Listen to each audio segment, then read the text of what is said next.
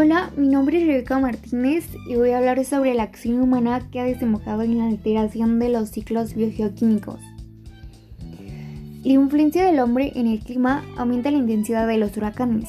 De acuerdo con un informe publicado en Science, dice que ha, que ha subido la temperatura de la superficie del mar en las zonas con riesgo de huracán, lo que repercute en su formación. El gran número de huracanes que se generaron en Florida y Japón en 2004, 4 y 10 respectivamente, provocó dudas entre los expertos sobre si el calentamiento global podría tener una influencia en la cantidad de estos fenómenos, pero los científicos no han encontrado datos significativos suficientes que hayan permitido establecer esta relación. En cambio, el calentamiento global está relacionado con la subida de la temperatura en la superficie del mar y en el vapor atmosférico de agua en las zonas con mayor riesgo de huracanes, dos aspectos que influirían en un aumento de la, intensidad de las precipitaciones que los huracanes generan, según un estudio publicado por la revista Science. Por lo tanto, la acción del ser humano sobre el clima no influiría en el número de huracanes, o al menos no se puede demostrar esa influencia, pero sí en cómo se forman y en su grado de intensidad. La actividad de los huracanes se da generalmente en las regiones donde la temperatura de los océanos supera los 26 grados Celsius. En la zona tropical atlántica esta temperatura y la actividad de los huracanes varían en escalas tanto anuales como de décadas. Pero existen otros factores que influyen como el fenómeno del niño, un fenómeno que cuando se produce en el Pacífico desactiva la posibilidad de huracanes en el Atlántico.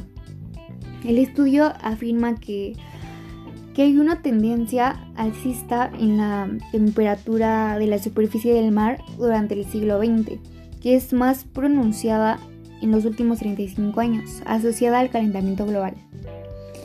De hecho, el promedio más alto de aumento registrado es en la década de 1995 a 2004, con un incremento de 0,1 grados Celsius.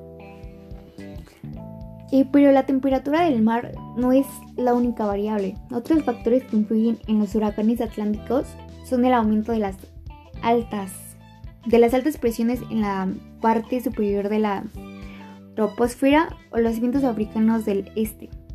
Además, temperaturas más altas en la superficie del mar están relacionadas con un aumento del vapor de agua en la parte baja de la atmósfera. Desde 1988, la suma total de la columna de vapor sobre los océanos se ha incrementado un 1,3% por década.